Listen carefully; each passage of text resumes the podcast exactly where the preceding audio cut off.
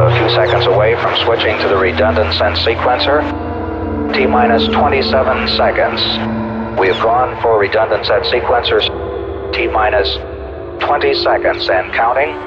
T minus 15, 14, 13. T minus 10, 9, 8, 7, 6, 5, 4. We've gone for main engine start. We have.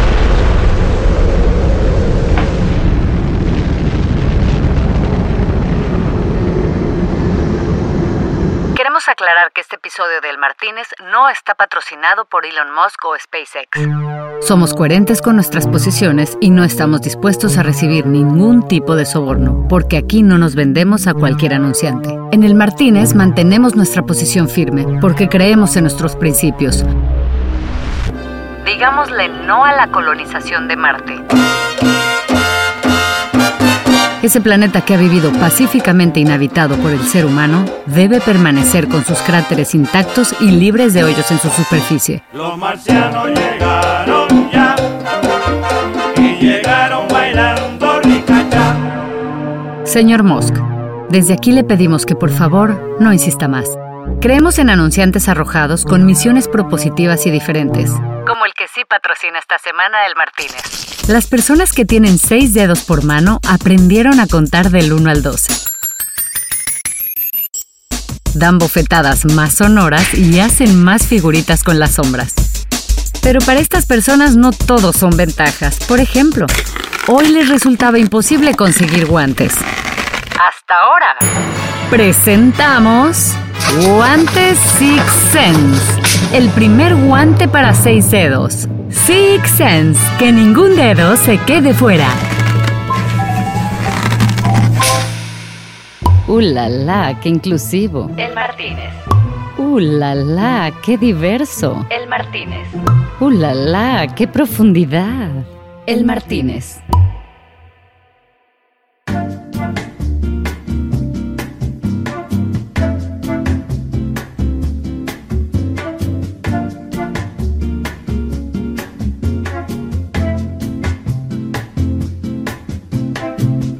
Esa noche, François y yo nos encargamos de ir a la búsqueda del prototipo de la primera ginebra paraguaya con infusiones locales. Así de extraño como suena.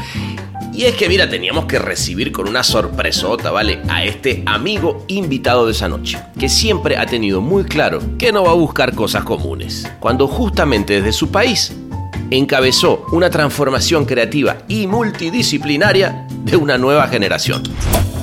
En Paraguay hubo un, todo un despertar de, de- todo un colectivo de gente, ¿verdad? Yo creo que nosotros fuimos un país que tuvimos mucho tiempo en dictadura y entonces estos jóvenes que no vivieron en esa dictadura, muchos pu- pudieron irse a estudiar afuera y volvieron al país. Eh, hubo una explosión colectiva de arte, de creatividad. Yo te diría que en los últimos 10 años. ¿Qué tal?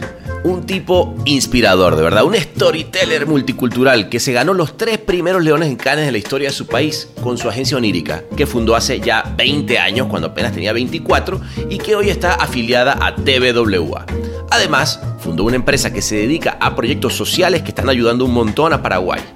Esa noche, con un ginebrita paraguayo en la mano, me contó que él mismo lo está produciendo y que es el primero que se hace en ese país. Me contó cómo ha impulsado proyectos creativos increíbles, como hacer desde un estadio construido por sus propios hinchas, pasando por una cerveza hecha con los mangos que quedan desperdiciados en los pisos de Asunción, hasta una película que es la más taquillera del país, por encima de Titanic. Esa noche, además, me contó, por ejemplo, cómo le dio la vuelta creativa para inscribir en Cannes sin tener que pagar las inscripciones con su propio dinero. Yo me acuerdo que cuando en una fiesta de fin de año, eh, viste, en esos discursos de fin de año, emotivos, motivacionales, ¿verdad? Eh, agarramos y decimos, bueno, al- acabábamos de ser agencia del año en Paraguay y dijimos, bueno, el año que viene vamos por Canes. un equipo humilde, ¿verdad? Que gana un campeonato local y quiere ir por la Champions, ¿verdad? Más o menos así era. Y para nosotros irnos, irnos al festival, irnos acá, inscribir, es carísimo como ahora, ¿verdad? Para, para Paraguay, para toda Latinoamérica. Pero en eso encontramos una noticia en un, en un diario, ¿verdad? Que decía que el ministerio de no me acuerdo qué cosa iba a apoyar las exportaciones no tradicionales. Ya yo digo, esta es la nuestra. Abrimos la presentación y decimos, queremos exportar creatividad. Al ministerio, y al ministerio se quedaron como diciendo, pero ¿cómo que quieren exportar creatividad? Sí, ustedes quieren apoyar exportaciones no tradicionales, esta es una exportación no tradicional. Y a partir de ahí como que corregimos un montón de cosas, al año siguiente volvemos y ahí ganamos los, los tres primeros leones para lo que fue Paraguay, que fue increíble. Luego pasamos por las anécdotas que bueno, que siempre hay obviamente cuando una agencia independiente empieza a hacer tratos con una transnacional. Eh, Imagínate TVA a nivel global que le llama a alguien de Paraguay para querer eh, afiliarse a ellos. Paraguay significaría el 0,001% de, de presupuesto. Y hay, hay, una anécdota genial que es que, que Gerard, que era el representante regional de, de, la red en ese momento, estaba recorriendo los países y dijo, bueno, voy a Paraguay a conocer. Y le digo, Gerard, y bueno, ¿y qué querés conocer en Paraguay? Y quiero conocer las ruinas jesuíticas, me dice y venía un día y las ruinas están a 400 kilómetros de Asunción. Entonces nos íbamos a comer 800 kilómetros en un día. Yo dije, es una locura. Y no sé a quién se le ocurre, alquilemos un avión, dijo un amigo. y bueno, y dale, dijimos nosotros, ¿verdad? Preguntamos y el, y el costo no era, no era tanto, eran como 1.500 dólares y dijimos, un avión, 1.500 dólares, es una buena inversión para, para, cerrar el acuerdo, para ir. Llega el día que llega a Paraguay, le buscamos el aeropuerto y le decimos, vamos a irnos a las ruinas. ¿En serio? ¿Y cómo vamos a hacer? No, y tenemos un avión, le decimos nosotros. Llegamos a un hangar ahí al aeropuerto, nos, baja, nos bajamos y yo veo un jet estacionado digo, hijo de puta, mira lo que el avión que alquilamos. Tan barato, ¿verdad? Cuando ya nos estábamos subiendo el avión, nos gritan del fondo, ¡eh, eh! ¡Ese no es el avión! ¡Este de acá es! Un avión remendado con cinta adhesiva. Me contó la historia detrás del estadio construido por hinchas rivales que les contaba antes que dejaron su huella marcada en esa construcción. Te le digo, siempre van a ver la misma cantidad de, de, hinchas, 10 de esto y 10 de lo otro, ¿ok?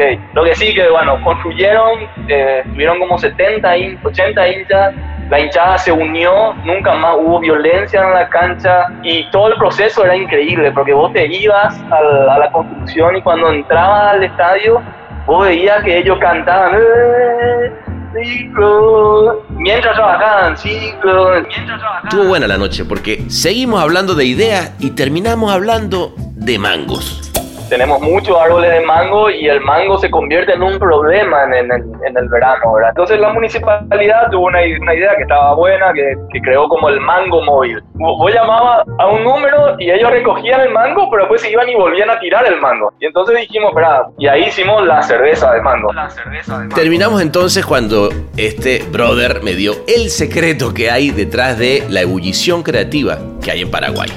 De un poco de mirarnos hacia adentro, ¿verdad?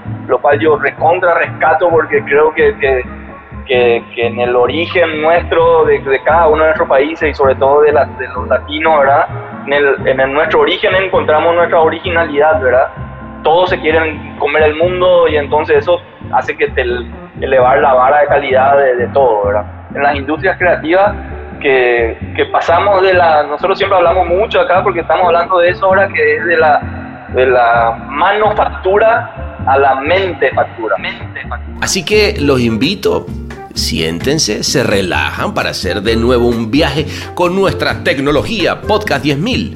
Y entonces se saca la chancla, se ponen en bermudas, se me sirven un shot, eso sí, para que lleguen precalentaditos y entonadones. Porque él es Camilo Juanes. El Martínez Martínez. Sí, él. Hola, Martínez. ¿Por qué no? Camilo, querido, ¿cómo estás? Bienvenido. Para, hermano, ¿cómo estás? Bien, amigazo, bienvenido al Martínez. Tanto tiempo, ¿verdad? Tanto tiempo, sí. mi hermanito. ¿Cómo va todo por allá? La última vez creo la última vez nos vimos en Río, Buenos Aires, ¿dónde fue? Creo que fue Río, Buenos Aires, güey. ¿Qué, qué tipos tan internacionales somos, ¿no? ¿No? Qué, qué linda ciudad para encontrarnos, Qué cosa tan bella, ¿eh? que siempre fuera así. Pero para nosotros que no tenemos mar, himno a Cannes es, Ah, claro. o sea, es, es, es completo, ¿verdad? Es- ahí se completa toda, De- de- toda la idea. sí, ¿verdad? sí, sí, es como decir, está todo bien con South Southwest, eh, no, South by Southwest y, y Austin, pero la playa Sí. no hay con qué darle, papá. Así mismo. Y- Para y la que playa, la- la playa y listo. Ey, y la experiencia tiene que ser completa, güey, ¿no? Completita, completita, al 100%. Sí, está cabrón. Pues mira, si te parece, para seguir internacionales, nos vamos ya al Martínez, ¿cómo ves? Vamos, vamos. ¿Vámonos? Vengan, vámonos. Vámonos.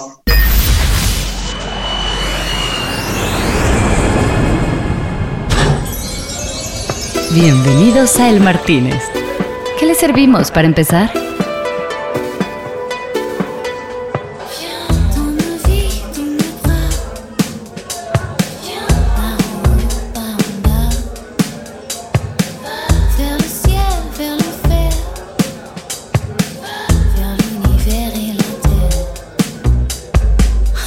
Papá. Mira a tu alrededor. ¿Eh? Aquí. ¿Qué te vas a tomar hoy? ¿Qué te vas a tomar hoy? Y voy a tomar un, un gin tonic de los clásicos. Gin and tonic. Ajá. Sí. Mucho hielo. Mucho hielo, ajá. Ginebra. ¿Ok? Tónica con, con quinina para matar la malaria. Perfecto.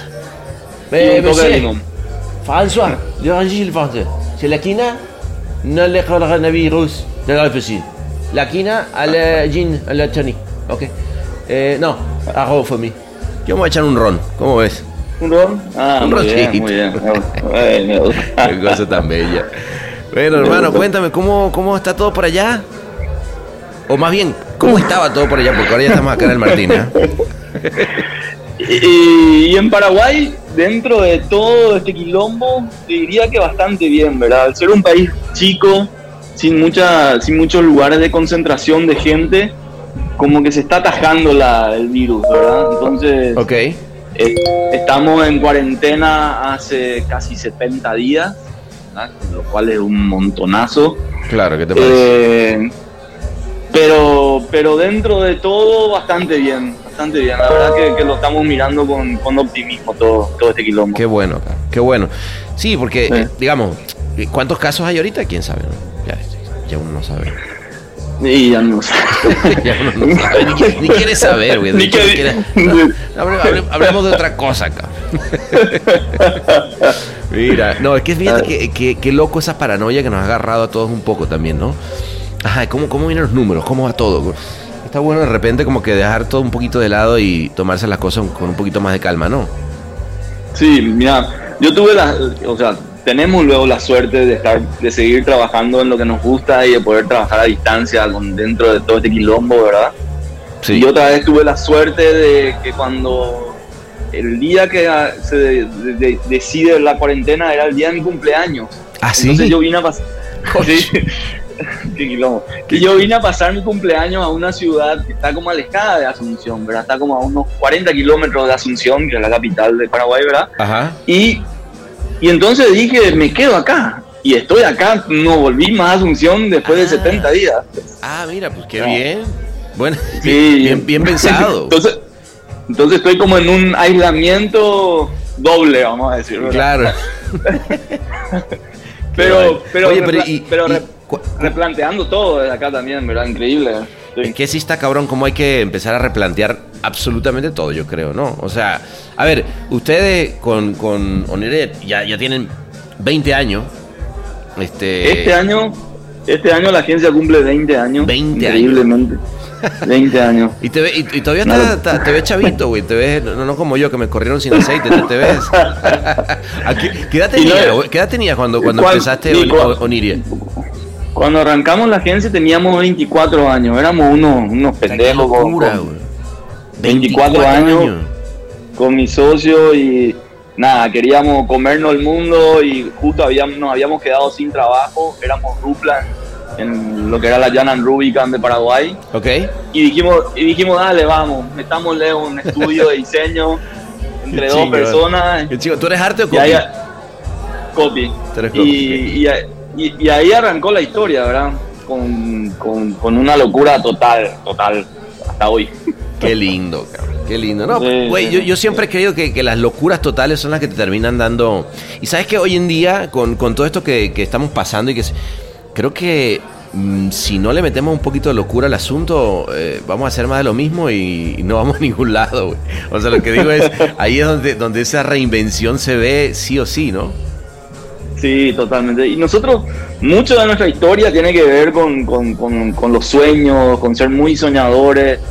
Y siempre también nosotros como que nunca pusimos el, el dinero enfrente, eh, como el objetivo principal, ¿verdad? Claro. Creo que eso... Entonces nosotros fuimos como una de las primeras agencias lideradas por creativos en el que era el mercado local. eh, por creativos, creativos, eran las agencias estaban más lideradas por, por porque personas de medios o más, más, más corporativas, te diría, ¿verdad? Ajá. Y, y entonces las decisiones que tomábamos también eran un desastre, ¿verdad? Como, como, como- todo, ¿verdad? Claro, claro. Eh, eh, pero bueno, y eso nos no, no hizo hacer lo que, lo, lo que nos llevó a ser lo que, lo que somos hoy, ¿verdad? Y una, la verdad que súper súper lindo fue el viaje. Hasta No, ahora viene siendo muy lindo, To-. Todavía, pues Sí. qué lindo. Qué lindo, porque además Sí. Han pasado por... A ver, eh, porque empezaron siendo... ¿En qué momento entraron a, a tener ya relación con, con los con los Holdy? Porque tú y yo nos conocimos eh, estando tú siendo parte de Densu en ese momento. Ahora, ahora, Sí. son, ahora son hace mm, quizás no, no tanto, ¿no? Sí, sí, sí. Bueno, nosotros fuimos, bueno, como te contaba, la agencia arrancamos entre dos personas, después sumó nuestro tercer socio, Laucha, y ahí fue creciendo, fue creciendo, y también fuimos abriendo otras unidades de negocio, ¿verdad? Para, y ahí conformamos como una red de empresas que se llama Icon, ¿verdad? Ah, y bueno. una de, te, te fuiste para arriba como pedo. O sea, ya holding y todo el pedo. ya, todo, nos compramos la historia. Eso. Eh, bueno, Oniria se quedó con, con- con la alianza con, con la holding con TWA y eh, abrimos otra empresa que Ah. era la que teníamos el holding con Densu, que era Ah. más enfocada a nuestra relación. Nacimos independientes y tenemos un espíritu totalmente independiente, no, no tenemos todavía nin- ninguna, ninguna participación accionaria de, de ninguna de ninguna red sobre nuestras empresas, eran, somos afiliados, ¿verdad? Claro, afiliado, siempre con esa figura afiliado, que siempre es- me ha llamado la atención ese- esa figura de afiliado. Fíjate que a mí me tocó como que estar, bueno, de hecho, eh, no tuvimos toda la relación que me hubiera gustado en algún momento de, de chambear, pero luego ahorita que me estuvo, me, me- me tocó trabajar más con los afiliados de la red, es como una figura bastante, no, no la tenía yo en mi cabeza, ¿no? ¿Cómo, cómo funciona? Muy, y es rara, es rara, mira, es o sea, rara, ¿no? em- imagínate TWA a nivel global que le llama a alguien de Paraguay para querer eh, afiliarse a ellos. Paraguay significaría el 0,001% de, de presupuesto. Nada, o sea, no representa Ajá. absolutamente nada en presupuesto. Entonces, em, eh, ahí empezamos a, a mostrar un poco el trabajo creativo, con eso empezaron a darte un poco de bola. Ok. Y hay, hay una anécdota genial que es que, que Gerard, que era, que era como, el, como el representante regional de, de la red en ese momento, un aventurero, un loco lindo, eh, estaba, recorri- estaba recorriendo los países y dijo, bueno, voy a Paraguay a conocer. Ok, felices, nosotros todavía no habíamos cerrado con ellos. ok. Y le digo, Gerard, y bueno, ¿y qué querés conocer en Paraguay?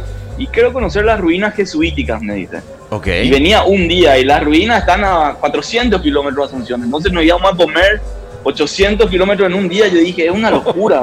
No, no, ¿Cómo hacemos esta locura? Ajá. Y no sé a, a quién se le ocurre, alquilemos un avión, dijo un amigo. y, y bueno, y dale, dijimos a nosotros, ¿verdad? Preguntamos y el, y el costo no era, no era tanto, eran como 1.500 dólares. Y dijimos, un avión, 1.500 dólares, es una buena inversión para, para cerrar el acuerdo, para ir, Claro. estar bueno. Y le decimos a Gerard, ok, dale, te esperamos. Llega el día que llega a Paraguay, le buscamos el aeropuerto y le decimos, Gerard, vamos, vamos a irnos a las ruinas. ¿En serio? ¿Y cómo vamos a hacer? No, y tenemos un avión, le decimos nosotros. Muy bueno. Llega- un avión. a la- Es una gran respuesta, güey. Llegamos al hangar, ¿verdad? Nunca nosotros habíamos visto una foto de lo que habíamos alquilado, nada. Llegamos a un hangar ahí al aeropuerto, Ajá. nos, baja- nos bajamos y yo veo un jet estacionado. Digo, "Hi- hijo de puta, mira lo que el avión que alquilamos. Tan barato, ¿verdad? Y nos bajamos y, y encaramos el avión, ¿verdad? Y cuando ya nos estábamos subiendo al avión, nos gritan del fondo, ¡eh, eh! Camilo, Camilo, ese no es el avión, este de acá es. Y no Un quiero avión. imaginar lo que era ese otro avión. Remendado con cinta adhesiva. Qué bueno. Ah, Una locura. Qué bueno. Pero bueno, Oye, pero- pero nos fuimos, volvimos. y- y Pero se logró, se logró. Pues esa, es la actitud, esa es la actitud. Mira, pues el, lujo lo lleva uno por dentro, pues qué, ¿no? Oye, pero fíjate que es- eso me, me- me gusta, güey, de, de- de ustedes, porque y se- yo creo que, que se respira en, en el trabajo, güey, ¿no? Este, a ver, me llama la atención una cosa. Te quería preguntar. Primero que obviamente no hay manera de que alguien piense, digamos, en, en cualquier lugar de Latinoamérica, en Paraguay, no piense en fútbol. O sea, que Sí. y es más, hay al- es, es difícil no pensar en Latinoamérica y pensar fútbol. Vámonos un poquito más allá, excepto Claro, de pronto en. Venezuela, donde a veces se nos cuesta un poco más por el tema del béisbol. pero, Sí. pero más allá de eso, eh, me llama la atención que, que por lo menos del, del- no sé, todo, la mayoría de los casos, primero que me gusta que tiene un tema social importante, o por lo menos de, de las historias que vi, muchas de ellas tienen, primero, relación con el fútbol, y segundo, muy relacionadas con, con lograr un cambio positivo en la sociedad. güey. Eso, eso me, pareció, me, me parece que es muy lindo porque lo mismo te podrías quedar haciendo y, y vendiendo, eh, no sé, shampoo todo el tiempo, ¿no? El Martínez. Ahora reforzado con su nuevo sabor vainilla. Reposado. El fútbol, nosotros y todo el, todo el tema social está muy, muy metido en, en- en toda nuestra historia, ¿verdad? en todos nuestros trabajos. Yo creo que el fútbol es- tiene una influencia cultural muy, muy grande, ¿verdad? Y, utilizar el fútbol para generar cambios de comportamiento, cambios de actitudes, eh, ese lenguaje popular masivo del fútbol, en donde vos podés explicar cualquier cosa y podés amplificar cualquier mensaje y conectarte con la gente de una forma totalmente distinta eh, es increíble, ¿verdad? Entonces, eh, siempre que siempre nos gustó trabajar con, con el fútbol, nos gustó trabajar ideas relacionadas al fútbol, a su influencia muy fuerte cultural, ¿verdad? Y lo social sí es, y lo social sí es algo que nos, que, que nos, que nos marca mucho a nosotros, ¿verdad? En, hace unos 5 o 6 años por ahí nos juntamos con un par de amigos, ¿verdad? Que nos conocíamos, algunos de la noche, otros de, de otro ambiente más, más social. Y en, y en una reunión dijimos, ¿qué, qué, cuál es el legado que vamos a dejar? ¿Qué, qué, qué, qué- queremos nosotros cuando termine esto, contarle a nuestros hijos o decirle, ¿qué, qué vamos a dejar? Hicimos esta campaña que tuvo un récord en venta de jabón en polvo, o podemos empezar a hacer algunas ideas que tengan cierto impacto, Mm. eh, un poquitito más social, que podamos dejar algo, algo o sembrar alguna semilla que después eh, empiece con, con- con otra idea, que despierte otra idea y que Sí. genere algún, algún cambio. Y un poco a partir de esa, de esa charla con estos amigos también creamos otra empresa que se llama Koga, que es una empresa social. Basta de empresa, ¿qué ¿cuántas empresas has hecho? Y no sé para qué. Y entonces, y, Y- esta, y esta era una empresa de corte social. Sí, es una empresa social, 100% una empresa social. Y con eso, y pero, pero esa semilla, como, como que esa chispa, ¿verdad? Prendió a todo el resto, a todo el equipo, en Ok. todo. Entonces empezamos a trabajar mucho, mucho en, en- en temas sociales, en temas, en temas que, que de alguna manera generen algún, algún cierto cambio. Eso, era, hasta hoy sigue siendo un Qué poco- bueno. Y, y ese, esa tendencia que empezó hace cuánto, más o menos, porque de, de- estos 20 Mira, años, digamos, de Oniri. Y eso ha de ser unos 7 años más o menos, 7, 8 años. sí. ¿Qué tal, güey? Porque, porque yo siempre he creído, digo, y, y- y también soy, soy un convencido, me encanta el, el- el poder hacer siempre cosas que, que ayuden, además de las que uno puede hacer para ganar dinero. Eh, pero ¿cómo a ti personalmente sientes que ha habido un cambio, güey? O sea, eh, digo, me imagino que siempre fuiste un tipo eh, sensible desde el punto de vista social, si no, no estarías metido en ese rollo. Pero, pero, pero ya una vez que estás metido adentro y que, y que se convierte como a ser parte de tu vida, yo imagino que hay algo que sí cambia un poquito, ¿no?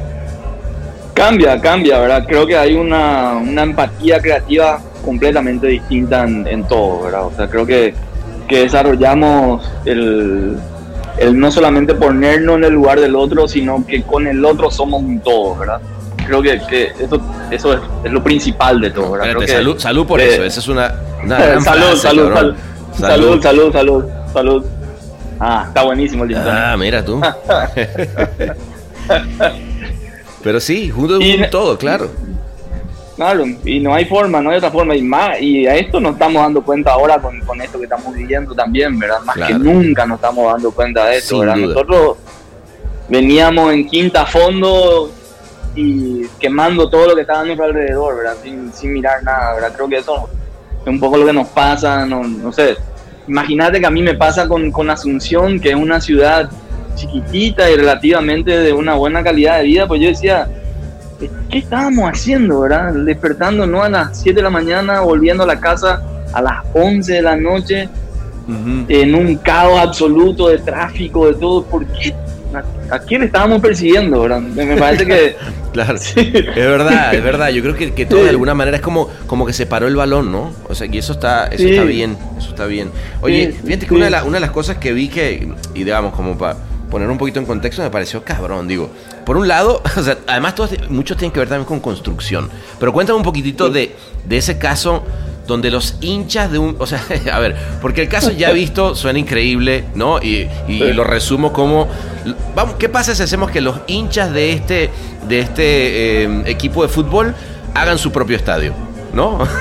o sea, a mí, me tiran, a mí me tiran esa idea en un, en un peloteo y digo, me encanta, a ver quién carajo la va a hacer. Por ejemplo, esa cómo, cómo llega a decir, vamos, no solamente son, se hace el estadio, terminan la- los colados con, con los nombres de, de los hinchas que lo ayudaron a construir y se, y se juega en ese, en ese estadio. Bueno, eso es un caso increíble por... por encima de mi club, ¿verdad? O sea, Vamos, club carajo. amado, Ah, razón. Por eso le metiste tanta pasión, ¿ves? Había algo de interés. ella, claro, totalmente. Bueno, Cerro Porteño es el club más grande de Paraguay. Muchos van a putear por esto, pero es el más grande. Vamos, carajo. Las cosas como son. Claro.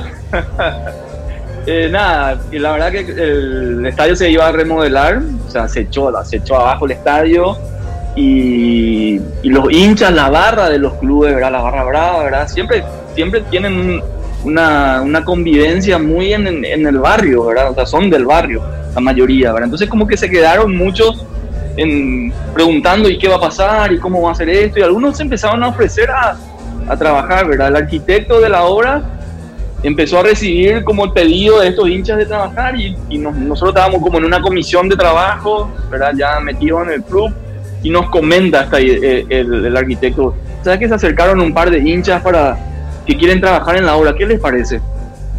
Y la primera reacción fue, eh, esto va a ser un quilombo, eh, como, como- se van a, eran dos, encima eran dos hinchadas que se peleaban mucho entre las dos hinchadas, ¿verdad? entonces dijimos, "Bra, van a- esto puede complicar las cosas, eh, no, que si sabían del oficio o no también, pero después dijimos, vamos para adelante, creo que acá puede haber algo, puede, puede haber algo potente y empezamos de a poco, ¿verdad? Entonces primero se le dijo, siempre van a haber la misma cantidad de, de hinchas de las dos de las dos de, de las dos hinchadas, ¿verdad? Entonces, Ok. 10 de esto y 10 de lo otro, ok.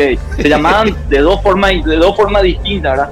Lo que sí que bueno, construyeron, eh, estuvieron como 70, hin- 80 hinchas, la hinchada se unió, nunca más hubo violencia en la cancha Ah, después de que se hayan unido estas dos estas dos hinchadas, ¿verdad? Wow. y todo el, y todo el proceso era increíble porque vos te ibas a la, a la construcción y cuando entrabas al estadio vos veías que ellos cantaban "Eh, Wow. chicos", mientras trabajaban Mientras trabajaban, wow. entonces era fue genial fue no el proyecto fue fue muy muy bueno No, muy pero, pero además que, y, que y- y ellos lo ellos lo disfrutaron más que, que todos. Que todos. Se ellos le- no podían creer se les Sí. veía, se les veía en el caso como Sí. que estaban así de realmente... No, pues que imagínate qué, qué bueno, ¿no? Poder decir, yo construí esto. O sea, ya, ya después, viendo en un partido, decir, yo estuve acá y lo, y lo hice con, con mis manos. Está eh, buenísimo. Y si eso además trajo un cambio positivo para, para que entonces no hubiera menos violencia, no joda. Qué, sí, qué bueno. to- sí, totalmente Muy bueno, muy bueno. Eh, Pero fíjate, y es, eh, ese, ese es un, digamos que es tu club, ¿no? Pero háblame... eh, Cerro es mi, ¿Eh? Cerro es mi club, sí, Cerro Porteño es mi club, es donde Cerro Porteño. estoy ahí ¿Y, y el otro club que estaba también eh, eh, ayudando, ¿cuál era? No, eh, trabajamos para, para Cerro Porteño y después hicimos un par de trabajos para clubes más pequeños. Uno que se llamó Puerto Diana, que es un club que está compuesto por... Es de piel de leyenda, ¿no? Sí, Puerto Diana, que está compuesto por indígenas del Chaco, ¿verdad? En donde, nada, los ellos tienen una historia genial, ¿verdad? Viven en, en- en el fondo de nuestro país, casi, casi olvidados, ¿verdad? Y habían clasificado para, por primera vez para una, para una copa, que es la Copa Paraguay, y no tenían botines, no tenían remeras, no tenían nada, nada para jugar, ¿verdad? Y su cancha era una cancha de barro. Entonces lo que hicimos fue eh, ayudarles a, a darles visibilidad y convertimos sus remeras en sus reclamos, vamos a decir. Entonces cada remera era un reclamo de, de- de lo que a ellos les faltaba. Eh, tenían una sola escuela, 800 kilómetros para el lugar, eh, nueve de los jugadores son cazadores, no son jugadores. Eh, y entonces contamos su historia Muy bueno. contamos, contamos su historia a través de, de sus remeras, ¿verdad? Y, y- y fue un, fue un realmente muchísimo apoyo de, de- de todo el país cuando jugaron. Lastimosamente el primer partido que jugaron era una, es una copa que jugabas un partido y perdiste eliminada. Y perdieron el primer partido y por, mu- y por mucho, pero, pero nada, se quedaron como, como leyendas ya. y- Eso. seguimos trabajando, sí, seguimos trabajando con ellos, sí, seguimos Qué- trabajando a full con ellos para, el, para el si- la siguiente copa. El Martínez. ¡Uh, la, la! ¡Qué inclusivo! Fíjate que a mí, a mí eh, ahorita que hablabas de- del tema de las redes, ¿no? Y cuando de repente pienso, digo, bueno, qué, qué lindo primero apostarle a esto, a, a este tipo de, de- de ideas y que además de repente pueden, eh, como te digo, hacer un cambio en tu país y tal. Pero luego de, de pronto también pasa que, que, que además ves todo el trabajo que hay detrás para lograrlo. Eh, y es interesante ver cómo se responde entonces a nivel internacional, porque lo que tú me estás hablando, y, y- y ahora estoy hablando desde el punto de vista de, de- de festivales, ¿no?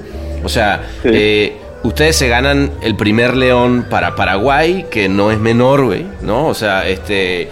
eh, y no es menor porque fíjate que ahorita que, que, está- que he estado cada vez más sentándome a hacer este, este podcast y el Martínez y, y tomándome trago siempre con, con amigos que, que quiero como tú, este, me doy, me doy cuenta que sí, efectivamente, para Latinoamérica ha sido una, una mm, digamos, un camino cuesta arriba siempre, obviamente, pero también muy, Muy. muy, fructífero, güey, los últimos años. O sea, yo, yo, yo recuerdo haber ido a Cannes la primera vez que fui y, y realmente sentirme totalmente como un patito feo, ¿no? No quiero decir que ahora me sienta como un cisne, pero sí es cierto que ya ser latino no es lo que era antes, ¿no? Cu- Cuéntame un poquito, tú cómo viviste, cómo, cómo te ha tocado a ti. Ah, para nosotros fue un... Yo me acuerdo que cuando el- en una fiesta de fin de año en, en- en la oficina, eh, viste, en esos discursos de fin de año emotivos, motivacionales. ¿verdad? Eh, agarramos y decimos, bueno, acabábamos de ser agencia del año en Paraguay. Y, y dijimos, bueno, el año que viene vamos por Canes. ¡Vamos! Y después empezamos a escuchar unos cuantos, imposible lo que acaba de hacer. Era- era- era- Pero mira, mira, ojo, eh, qué, un- importante. Un, equipo un equipo humilde, ¿verdad? Que gana un campeonato local y quiere ir por la Champions. Claro, Más o menos ¿verdad? así era. Esa es la actitud, carajo. Muy bien. Y bueno, y después de ahí fueron casi como siete años de fracaso consecutivos. Claro. Y claro. que, y que jugábamos, y que jugábamos muy mal, ¿verdad? Porque enviábamos una pieza y decíamos una inscripción y decíamos, uff, ahora esto Ah, me lo va a tocar. este, y no pasaba nada, y no pasaba nada. Entonces dijimos, ah, ¿qué estamos haciendo mal, verdad? ¿Qué, qué pasa? Y para nosotros irnos, irnos al festival, irnos a Cannes, inscribir, es carísimo como ahora, ¿verdad? Para, Sí, para claro. Paraguay y para toda Latinoamérica. Eh, pero en eso encontramos un- una noticia en un, en un diario, ¿verdad? Que decía que el ministerio de no me acuerdo qué cosa iba a apoyar las exportaciones no tradicionales. Ah, cabrón. Ya yo digo, "Es- esta es la nuestra. Vamos y armamos una ¿En presentación como la, co- como, la mejor presentación de cualquier campaña y nos vamos y le decimos, al, abrimos la presentación y decimos, queremos exportar creatividad. Y ahí empezó. Ah, qué maestro. Y, y eso se lo Y- estabas y presentando al, al- a un ministerio. o- al ministerio y al ministerio se quedaron como diciendo poco ¿cómo que quieren exportar creatividad? sí queremos es- es un- es- ustedes, ustedes quieren apoyar exportaciones no tradicionales esta es una exportación Es no perfecto, tradicional. es perfecto. Una, una- Claro. es una exportación no tradicional. Ideas. Claro, ideas. ¿Y, y, y cómo van a ser? Y, y- ahí le explico, y llevamos la presentación y decía, si, si la, el, el mundo de alimentos se va a, a Nuga, en Alemania, creo que es la feria más importante de alimentos, el mundo de la creatividad se va a Cannes. Es la feria más importante de creatividad. Muy bueno. Bu- Gran ángulo.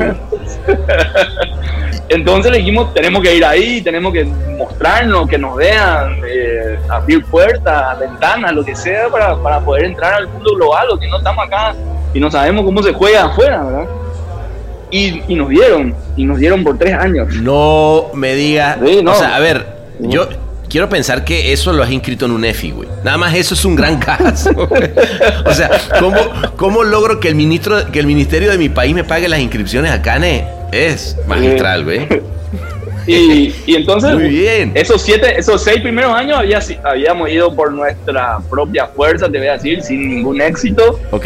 Y el, prim- el primer año que nos paga el, el, el- el ministerio, nos podemos irnos al festival, la primera que nos fuimos al festival, ¿verdad?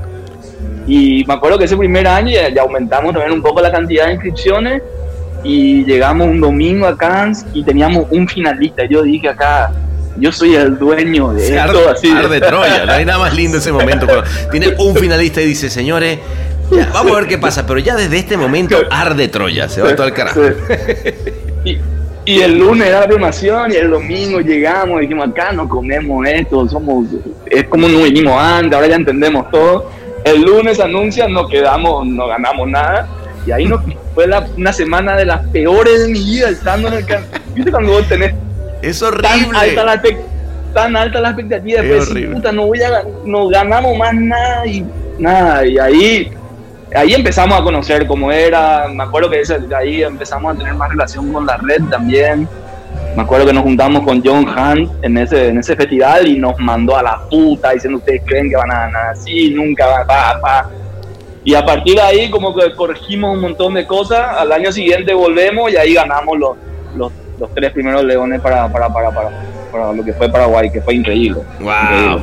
qué bueno. Sí. O sea, bueno, y, y claro, y, y sé que no me estás contando la vez de cuando se ganan los tres leones porque te acuerdas la mitad.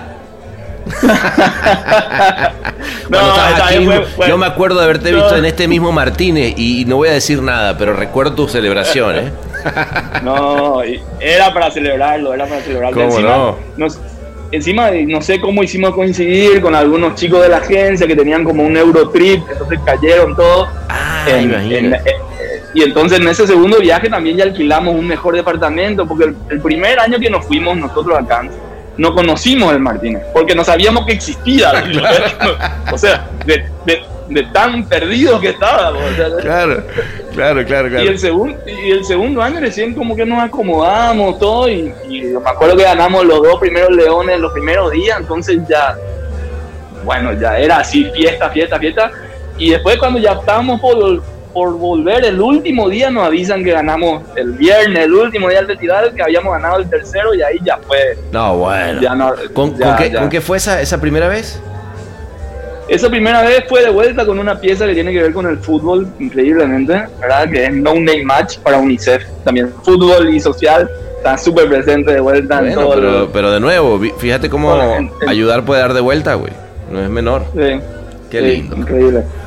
Qué bien.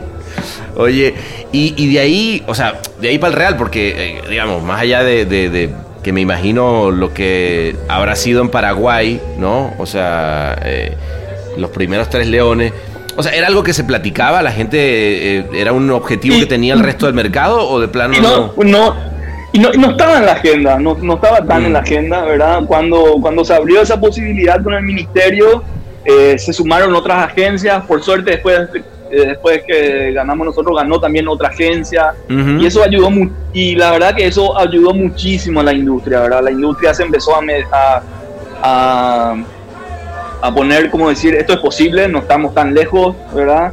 Eh, nos empezamos a subir, se empezó a subir la vara creativa, la vara del festival local, Qué bueno. la calidad, la calidad de las producciones, la relación con los holdings, eh, como que se, como que nos pusimos las pilas, ¿verdad? Y también se puso, se puso las pilas no solo en la industria publicitaria, sino que en Paraguay hubo un todo un despertar de, de- de todo un colectivo de gente, ¿verdad? Yo creo que eh, nosotros fuimos un país que tuvimos mucho tiempo en dictadura y nosotros somos como los últimos que salimos de esa dictadura eh, los como eh, no- jóvenes que ya no vivieron en esa dictadura, te voy a decir, entonces estos jóvenes que no vivieron en esa dictadura muchos pu- pudieron irse a estudiar afuera y volvieron al país, y tanto así los directores, los artistas, los músicos, eh, hubo una explosión colectiva de arte, de Ah, ¿sí? creatividad. en- Interesante. En los últimos, Es- eso, en, los, en lo- en los últimos, ¿qué, Camilo? ¿Cuántos años? Yo, yo, yo te diría que en los últimos 10 años, O sea, que los desde 10 el 2000,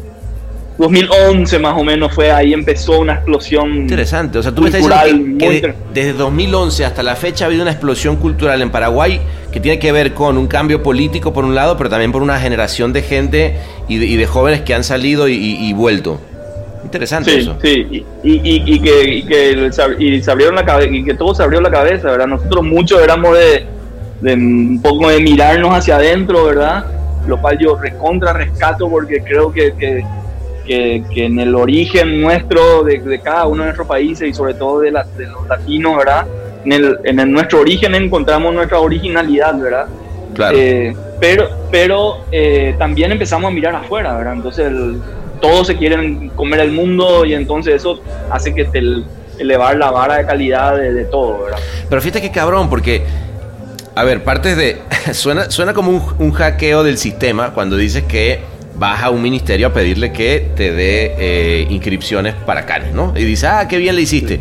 Pero, pero la verdad es que fuera de la joda, eh, fíjate lo que, lo que estás hablando. O sea, nosotros muchas veces, y digo nosotros como en nuestra industria, como que tendemos a no ver la importancia de lo que es la industria para nuestros países, ¿no? Como que decimos, bueno, somos los publicitarios, los que al final del día, pues, hacemos las campañas para los... Sí, pero espérate, esas campañas hacen crecer economía, hacen, cambia, hacen que cambien actitudes, en fin, hay una cantidad de cosas relacionadas con la comunicación y con la industria que, que- que hacemos, que a veces no le damos el, el- el- digamos, lo, que- lo, que, lo que tiene, ¿no? O sea, imagínate que, eh, en base a eso que tú estás diciendo, crece eh, parte de la economía, ustedes empiezan a hacer mejores ideas, que se ven reflejadas, una, una nueva generación empieza a explotar y la cosa cambia. Y, y todo es gracias a, en este caso, no, no todo, pero gran parte gracias a, a un movimiento de industria de comunicación, ¿no? El Martínez. Incomodidad a tu medida en cápsulas no retornables. Sí, yo creo que, o sea, el movimiento de las industrias creativas, creo que, que es súper amplio. Claro. Y ahora nos estamos, y ahora por primera vez nos estamos empezando a ver como, como, como industrias, ¿verdad? Y nos estamos empezando a, a colaborar un poco más, ¿verdad? Y donde vemos que, que, que, somos todos, ¿verdad? El músico, el director, el actor, el iluminador, el guionista, la agencia de publicidad, el creativo publicitario, ¿verdad? Somos el que arma el videojuego, somos, somos muchos, el arquitecto, ¿verdad? Somos muchos en la industria, en las industrias creativas que, que pasamos de la, nosotros siempre hablamos mucho acá porque estamos hablando de eso ahora que es de la de la manufactura a la mente factura, ¿verdad? Es Mm. pasar de, de- de la manufactura a la mente factura. Entonces, todas las industrias que utilicen nuestras cabezas para generar productos y servicios, ¿verdad? Y, en- y un poco ahora estamos viendo, nos estamos viendo todos juntos, ¿verdad? Creo que, que es un lindo momento de, de lo que siempre hablamos, ¿verdad? Las colaboraciones, que ya no hay más fronteras, de que todo está convergiendo en, en ideas que a veces no sabes de dónde vienen, por qué son así, no son publicitarias, no son comunicacionales. Y creo que, que- que ese es el mundo que estamos ahora. Qué bueno, qué bueno. Cuéntame un poquito, hablando de eso, del, del- del tema este de, de los, de los proyectos culturales en los que andan, de siete cajas, yo sé que, que eso me lo contaste en alguna vez, creo que estábamos en un FIAP tomándonos, eh, en ese caso creo que yo también te acompañaba con un, con un gin and tonic, este, pero me pareció interesante. Y, y sí, el- el- como te contaba, en esa explosión cultural del país, eh, los mismos directores de publicidad empezaron a hacer cine, ¿verdad? Y como teníamos muy buena relación de trabajo con la agencia, ¿verdad? Entonces empezamos a trabajar juntos, ¿verdad? En sus proyectos de cine de los directores publicitarios, ¿verdad? Y así fue como acompañamos proyectos como Siete Cajas y otras películas acá, ¿verdad? Y, Que me decías que siete cajas, empe- perdón, fue, fue como súper exitosa, ¿no? Habla un poquito de, de eso. Sí, Siete Cajas fue el- hasta hoy en día es la película más taquillera de- del cine en Paraguay, por arriba de Titanic, por arriba de, de cualquiera, y es una película local, ¿verdad? Wow. Eh, O sea, perdón, también fue- me está diciendo que la película más vista en Paraguay, por encima de Hollywood, es siete cajas. Sí. Ojo. es Siete Cajas. No, sí. no es, no es cualquier cosa eso, ¿eh? es, es increíble, sí. Y, y nada, la verdad que con, con- con esa película se rompieron un montón de, de barreras que, que- que- que nos teníamos por ahí, barreras culturales, mentales, qué sé yo, ¿verdad? Que, ¿Y de qué va la película? paraguayos Nada más no- como para tener, para tener ¿por, qué fue, ¿Por qué crees que fue tal éxito? O sea, no- Y yo creo que es por, por mostrarnos como somos, ¿verdad? Mostrarnos como somos, reconocernos en la pantalla, reconocer nuestro, nuestro escenario en la pantalla, donde Mm. capaz que vivimos siempre. Y, y todo eso, mostrarlo con una altísima calidad también, ¿verdad? O sea, no, no porque la película tenga un humor popular, tenía un lenguaje popular, estaba filmado en escenarios muy populares nuestros, no por eso eh, dejó de tener una altísima calidad de, de producción, ¿verdad? Entonces, eh, de alguna manera vos te veías reflejado en eso y te gustaba lo que estabas viendo, ¿verdad? Ujú. Entonces, eh, creo que, que conectó bastante con la gente eso, la película en general, y a partir de ahí vinieron, eh, la industria de cine local empezó a producir en un ritmo mucho más acelerado del que producía anteriormente, ¿verdad? Ok. Porque también fue un éxito, porque también fue un éxito comercial, ¿verdad? Que era un poco lo que, que por ahí nosotros estábamos más acostumbrados a cines de autor, Sí, que nunca que- te va a dejar un súper bien peso y que vas a perder dinero. Sí, y, sí, y que, y que está bien que ocurra y que, que, que sean escenas que, que vayan en paralelo, Ujú. pero empezaron a aparecer películas que tenían como, como, como, como resultados comerciales importantes también y eso entonces empezó a despertar por ahí otros otros productores, otros, otras personas que se empezaron a meter y a, y a, y a financiar también las películas. Y anda con otra, ¿no? Que tiene San Bernardino. Y ahora está... y Bueno, ahora no sé, estamos me de vuelta dijeron, en- alguien me contó, ah, perdón si estoy diciendo algo que no debía. Eh, nada, en todo este proceso también, como, como- con muchos amigos en el, en el- en el ámbito del cine, y estamos em- empezando otro proyecto. Y son proyectos largos, ¿verdad? A diferencia de la publicidad, ¿verdad? Si- Eso sí. En siete, ca- en siete cajas tuvimos como cuatro años de trabajo, ¿verdad? Entonces son proyectos que para nosotros que estamos acostumbrados a algo súper rápido lanzar y vamos a la siguiente cosa mañana. Bueno, pero, también después de haberte propuesto hacer un estadio, güey, digo, creo que hacer una película tampoco. no era nada tan, tan loco, güey. Y, y nada, y entonces acá justo en San Bernardino nos juntamos de vuelta en- entre tres amigos y estamos encarando un nuevo proyecto eh, ambicioso para, para el cine, para, para la historia también, porque tiene que, tiene que ver con, con- con un momento de la historia del país. Eh, Veo que no me quieres contar lindo. mucho, esos jeans no están funcionando, güey. salud, mira, salud para que me cuentes salud, más, salud, salud, salud, salud, salud. No es cierto, cuéntame lo que quiera, pero pues cuéntame algo.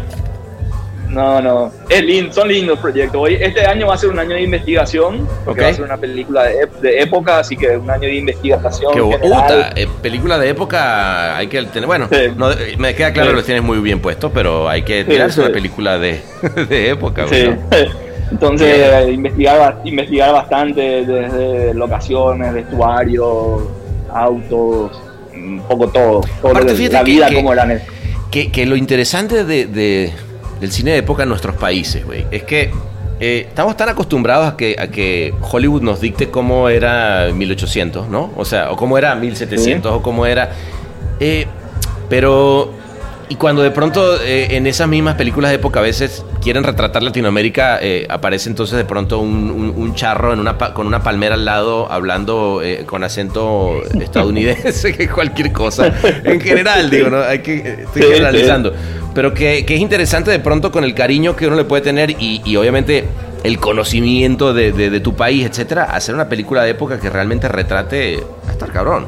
Y está lindo eso. Claro, y, y sobre todo que, que te genere una memoria colectiva, ¿verdad? Porque no, como que nosotros no tenemos esa memoria de, justamente porque no tenemos película o, o gran cantidad de, de material audiovisual, no tenemos esa memoria de, de cómo eran cómo eran nuestros abuelos, cómo eran nuestros bisabuelos, cómo vivían.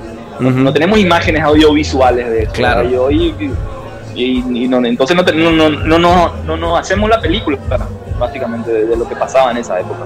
De acuerdo. No, no, no, pero qué chi- chingón. Oye, este, pues tómate otro gin, pero ahora sí quiero que me des el tuyo, ¿no?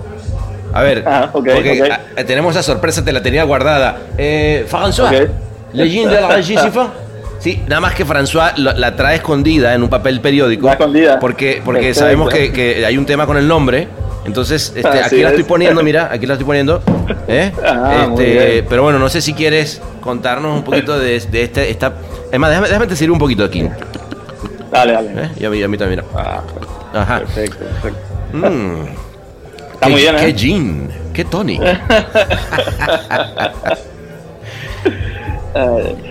Eh, eh, nada, esta, esta es una linda locura que hace un tiempo queríamos, queríamos hacer, ¿verdad? Y ahora justo se dio.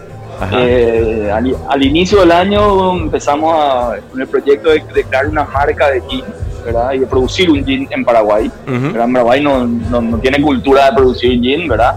Produce sí muy buenos rones y muy buenas cañas, pero no gin, ¿verdad? A ver, Eh, espera, espera, no. espera, perdón, perdón, perdón, Camilo. ¿no? ¿Cómo carajo se te ocurre? Eh, o sea, me encanta la idea, ¿ah? no te estoy diciendo que no, pero de nuevo, son de esas que digo, ¿en qué momento dices, bueno, ¿sabes qué? A la verga, no hay, no vamos a hacer ron, no vamos a hacer, este, no sé, caña clara de que estamos acostumbrados, no, vamos a hacer gin. ¿Por qué? O sea, ¿por qué? Y, y porque nos gusta tomar el gin, ¿verdad? Entonces, Oh, gran, gran razón, gran razón. Bueno, pero perdón, te interrumpí. Me, me- me volaste la cabeza con. ¿Y sabes qué? Vamos a hacer un gin. Bueno, y y entonces. justo co- coincidimos con, con unos amigos que se, se terminaron de montar una destilería, ¿verdad? Que la están terminando ahora.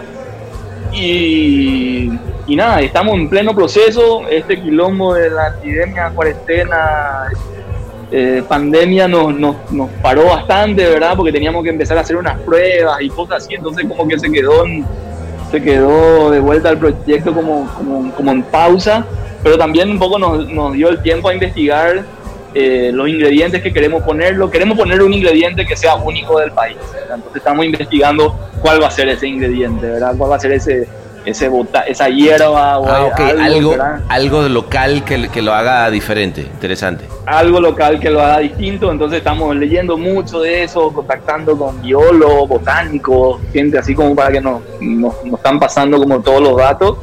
Ujú. Estamos haciendo la, mar- la marca, evidentemente, investigando también el diseño, tenemos como, como claro el camino ya, pero seguimos como, como explorando eso. Ujú. Y yo creo que si va todo bien y si esto se, en algún momento del mundo eh, Sí, se si destraba, salimos algún día de esta vaina. Eh, cap- capaz que el año que viene tengamos un, tengamos un buen gin dando Ah, vueltas por ahí. No, bueno, yo te voy a decir, este, este prototipo que, que- que te, te robamos está bastante bueno, ¿ah? déjate digo. Qué bueno, qué bueno.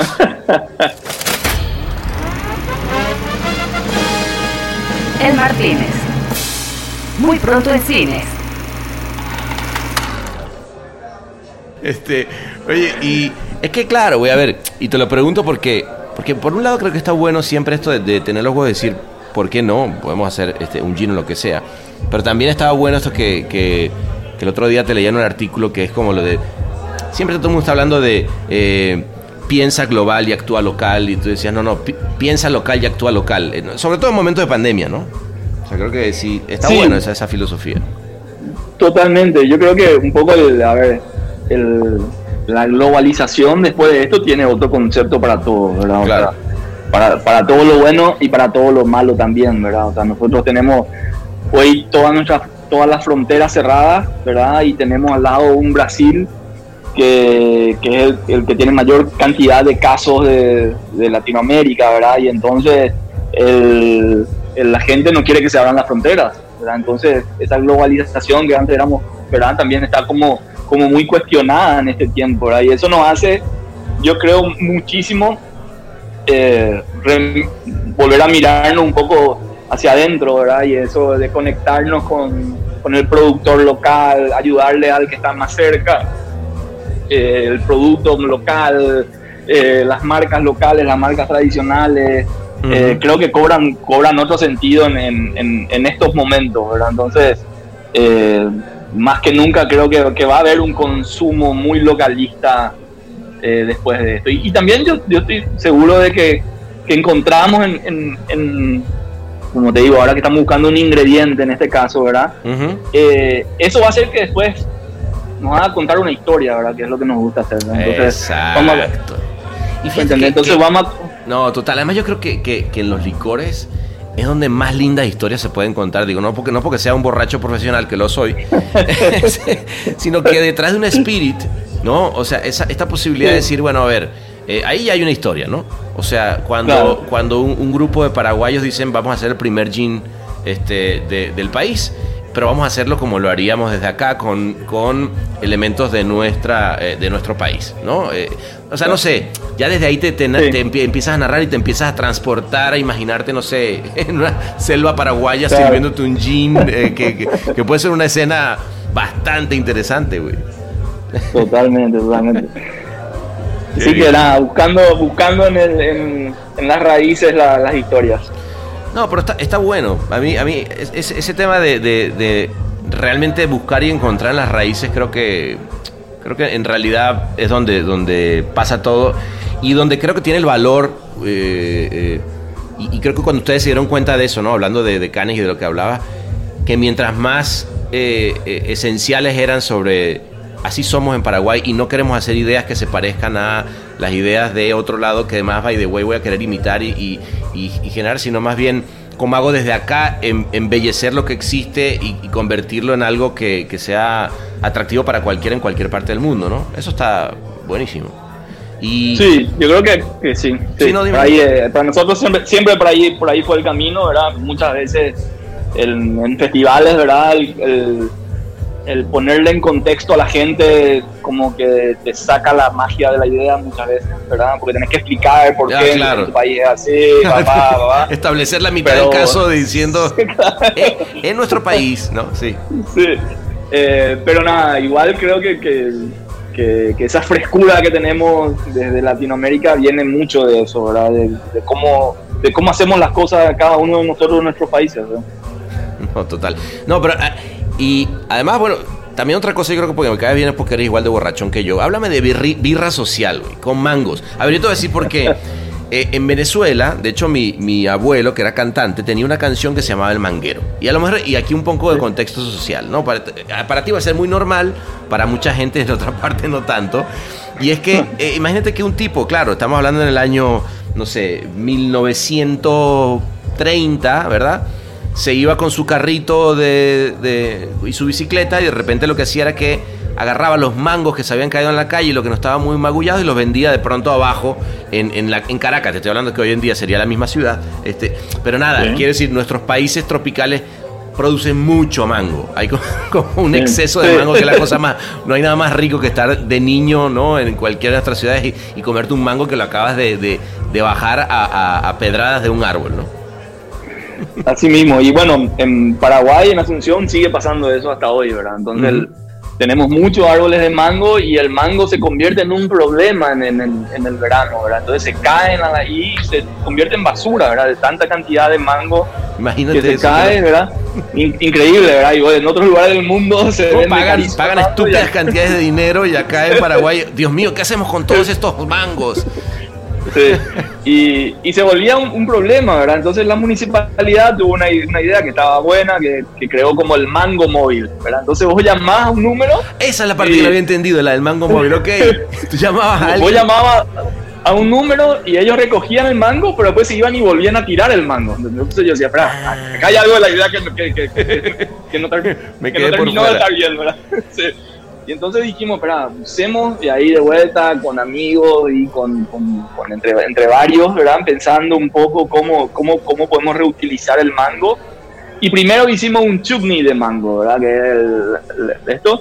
Y nos funcionó también. Hicimos, lo vendimos en supermercado, pero no funcionó. Y después nos juntamos con otro amigo y decimos, tenemos que hacer algo más masivo con el mango para que realmente funcione. Y ahí hicimos la cerveza de mango, ¿verdad? Entonces nos juntamos con unos productores amigos Quizás las, de las dos cosas más ricas que hay en el mundo se juntan en un solo lugar en Paraguay. Qué cosa tan bella. Y entonces dijimos, bueno, ok, de los mangos que se tiran, en vez de que se vayan a un basurero, que se vayan a una fábrica de cerveza, se van a la fábrica de cerveza, se produce la cerveza y lo, la venta de esta cerveza de vuelta va a ayudar en un 100% a generar cursos de gastronomía para personas que no tienen recursos. Entonces era como, como una economía circular, ¿verdad? Una idea circular completamente, ¿verdad? Y lo estamos haciendo, ¿verdad? Y estas ideas son también de esas que, que vos decís, ¿para qué hacemos todo, tan complicado y no sé, pero son las No, son pero- las ideas que, pero- que nos gustan hacer, claro. ¿verdad? Y nada, y nos metemos en esto y no, no, no es que perdemos plata, no se pierde plata, eh, nadie pierde plata en esto, ¿verdad? Eh, y se cubren todos los costos y se ayuda otra vez a la gente, ¿verdad? No se gana tampoco, ¿verdad? Pero bueno, es, es como esos, esos pequeños placeres que nos damos también, ¿verdad? Solo para desconocedores. El Martínez. Está buenísimo, porque, porque además es... eh, nada, po- poder, yo creo que no hay nada más lindo de eso, cuando tienes una idea, la más loca que suene, ¿no? O sea, que tú digas, "Mames, no hay manera de que eso lo hiciéramos. Pero sí, yo creo que si después de que dices, pero ¿y si se hiciera? ¿Qué, qué tal si se hiciera? Y, cuando, y entonces uno es capaz de, de- de transportarse a ese lugar del qué tal si sí. Y cuando suena increíble, esta es una idea que vale la pena este, jugársela a todo lo que da, ¿no? Sí, totalmente. Y, y son ideas que, que, no, que no nacen más de, a ver, no nacen desde un... Yo digo que, que hoy la agencia que espera un brief luego es una agencia que está como, como muerta, ¿verdad? Sí, Tenemos ¿no? que ser mucho más. Sí, totalmente. Tenemos que salir a buscar las ideas, salir a producirlas, ser mucho más proactivo con el cliente, con todo. Y también la agencia que yo creo que estos escapes son como escapes creativos también para el equipo, ¿verdad? Entonces donde hay proyectos propios, donde hay como, como el cliente somos nosotros mismos y esto genera como, como, como respirar un poco de, de- de libertad creativa en, en el 100% de la palabra, ¿verdad? Y eso hace muy bien a, a estimular a, a todos los equipos.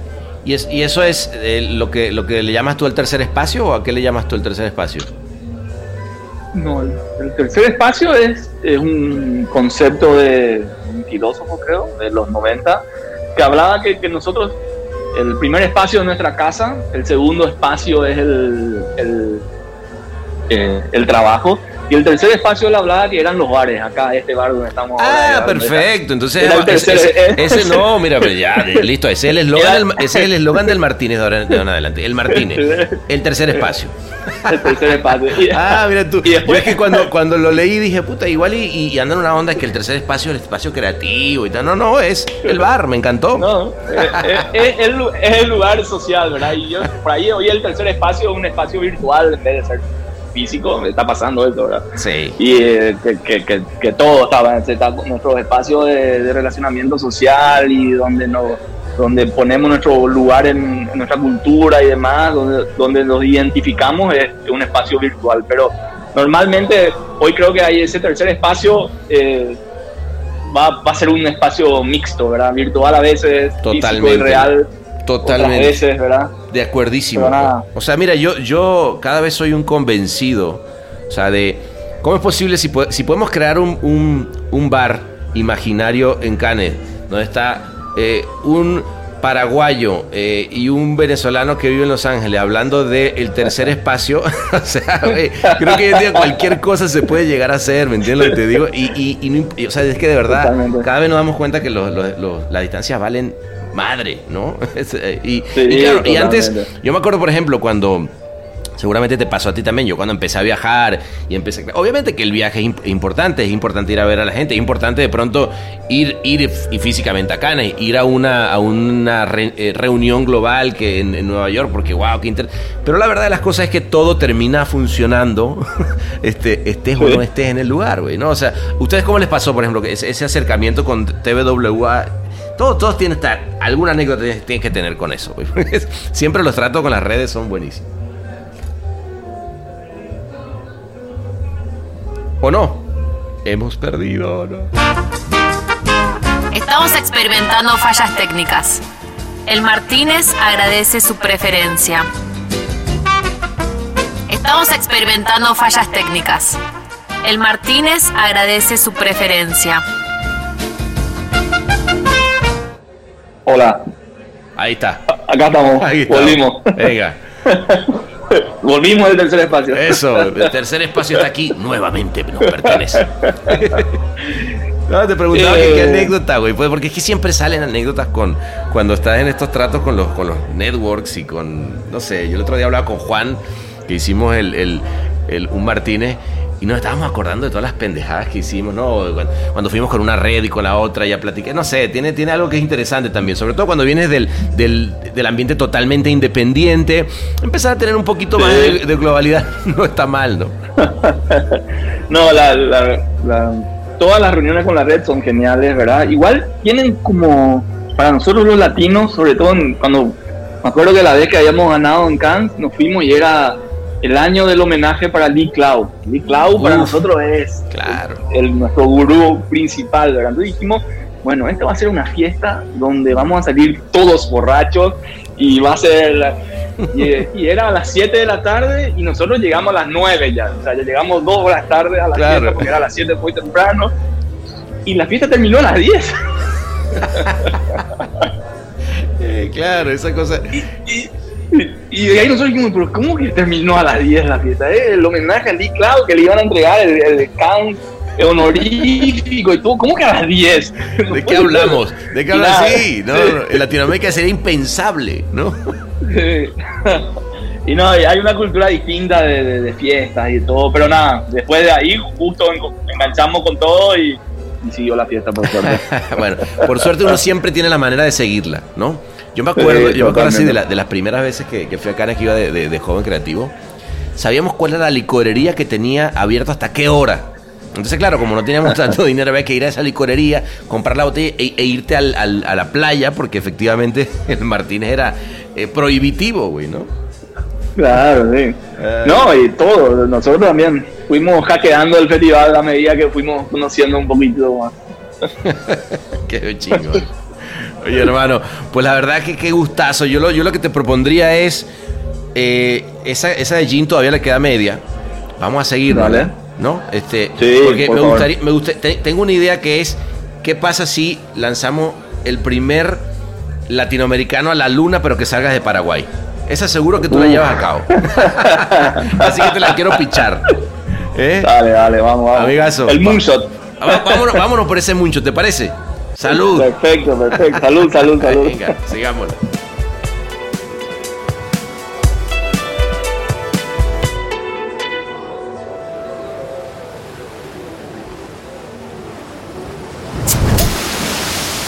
El Martínez. ¡Uh, la la! ¡Qué refrescante verano anual!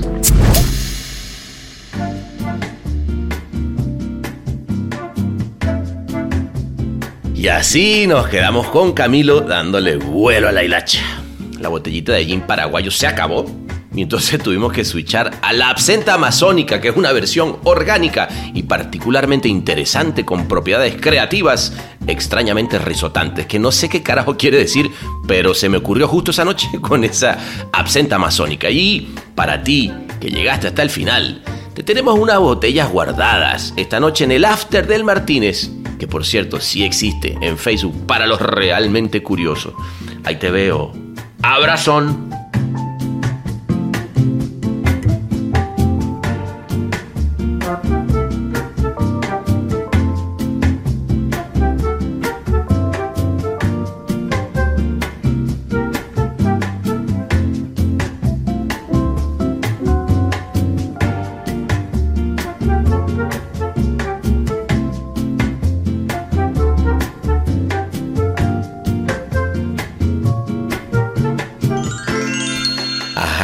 Ajá, te quedaste hasta el final.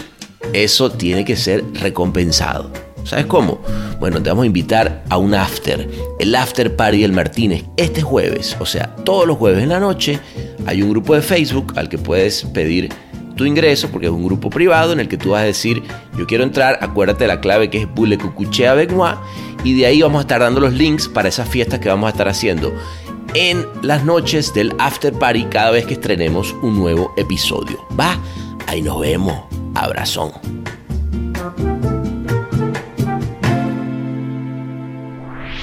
Te esperamos en otro episodio de El Martínez, el podcast de los podcasts. Ahora reforzado con poder de amor universal de nueva generación.